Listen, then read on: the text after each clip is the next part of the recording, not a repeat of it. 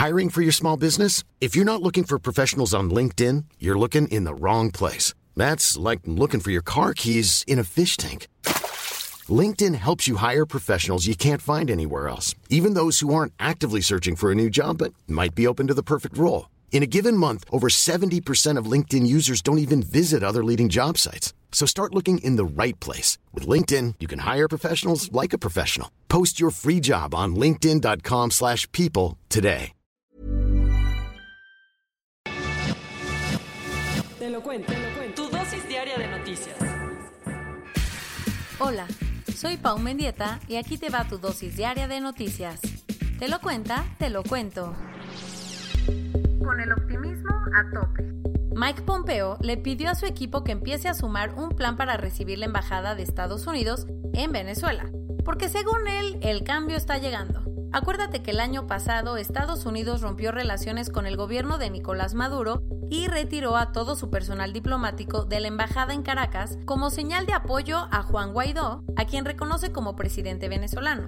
Lo último, al parecer, el gobierno estadounidense está muy confiado en que Maduro se va a ir pronto, porque ayer el secretario de Estado, Mike Pompeo, dijo que Nicolás no puede aguantar para siempre y le pidió a su equipo que se ponga las pilas para ver la forma de que Estados Unidos reabra su embajada en Caracas. Además, Mike dijo que su gobierno quiere estar seguro de que los venezolanos sepan que tienen un apoyo e izar la bandera estadounidense en la embajada sería un simbolismo súper claro.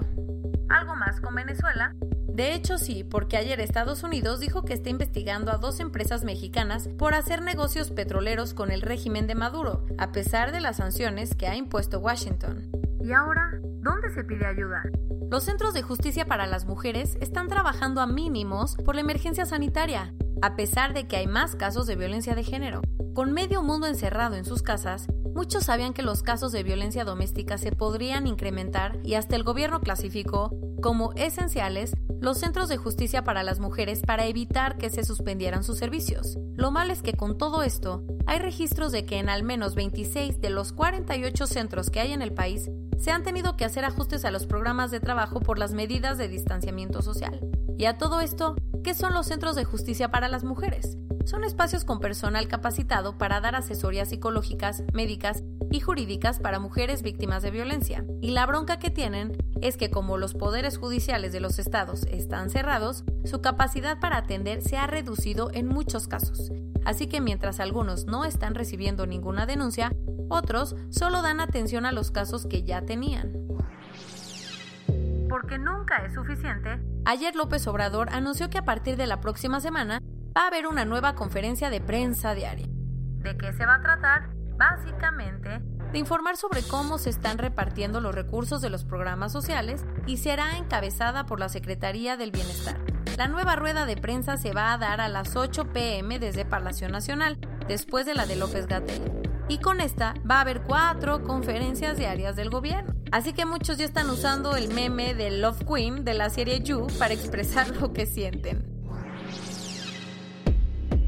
75 años después de ser escrita, una novela inédita de Simone de Beauvoir va a ser publicada a finales de este 2020. Se trata de Les Inséparables, una historia que relata la apasionada y trágica amistad que la escritora y feminista francesa tuvo con otra mujer. Obvio por tabúes y por ser muy íntima para esta época, la novela no se había publicado, pero ahora que la hija de Simón encontró el manuscrito, decidió llevarlo a una editorial inglesa para que se publique. En sus memorias, de Beauvoir contó que a su pareja, Jean-Paul Sartre, no le gustó nadita la novela. Ayer, la relatora especial de la ONU en Myanmar, Yang Lee, dijo que el ejército de ese país ha cometido crímenes de guerra y de lesa humanidad contra la población civil. Más detalles. Todo esto está pasando en el estado de Arcán, en donde un grupo de civiles se organizó para luchar por su autonomía, cosa que no le latió nada al gobierno, que decidió hacer algo al respecto. El problema es que según Lee, en los últimos días el ejército ha llevado a cabo bombardeos con aviones y tanques, destruido escuelas y hasta impedido que los heridos reciban atención médica.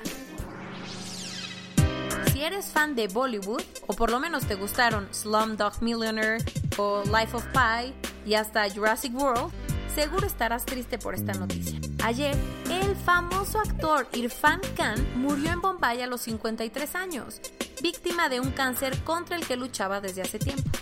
El actor fue uno de los primeros en dar el salto de Bollywood, la enorme industria del cine indio, a Hollywood. Y era tan querido que hasta el primer ministro Narendra Modi publicó un tuit lamentando su muerte. Corona News Global, en el mundo.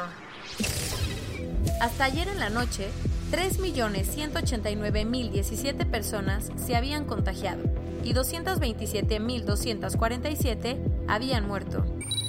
La Organización Mundial del Trabajo dijo que 1.600 millones de personas están en riesgo de perder sus empleos por la pandemia. A la mitad de la población trabajadora del mundo, tan solo en el primer trimestre del año, Boeing ha perdido 1.700 millones de dólares entre el coronavirus y los problemas del 737 MAX, así que no le queda de otra y planea despedir a 16.000 empleados.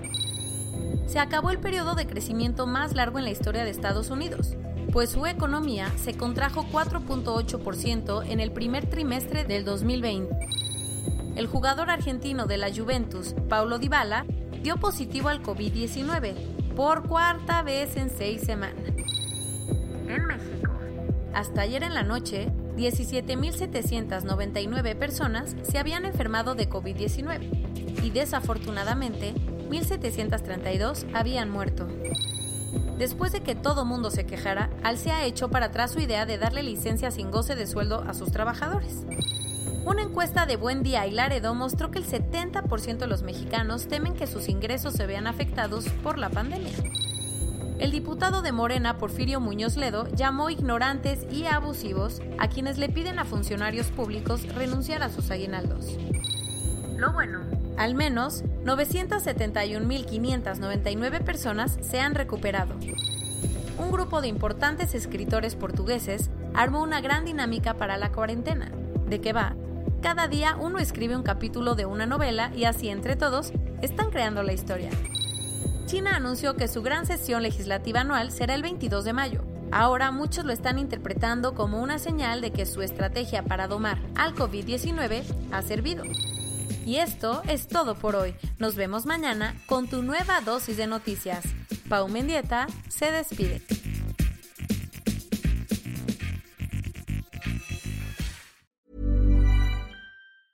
Hey, folks, I'm Mark Marin from the WTF Podcast, and this episode is brought to you by Kleenex Ultra Soft Tissues your ally to help tackle your allergy symptoms this season. I love the change of seasons, but nobody loves pollen and all those other things floating in the air that make you sneeze during this nice weather. Kleenex Ultra Soft tissues are hypoallergenic and allergist approved. So fight back against watery eyes and runny noses without worrying about irritating your skin. For this allergy season, grab Kleenex and face allergies head on.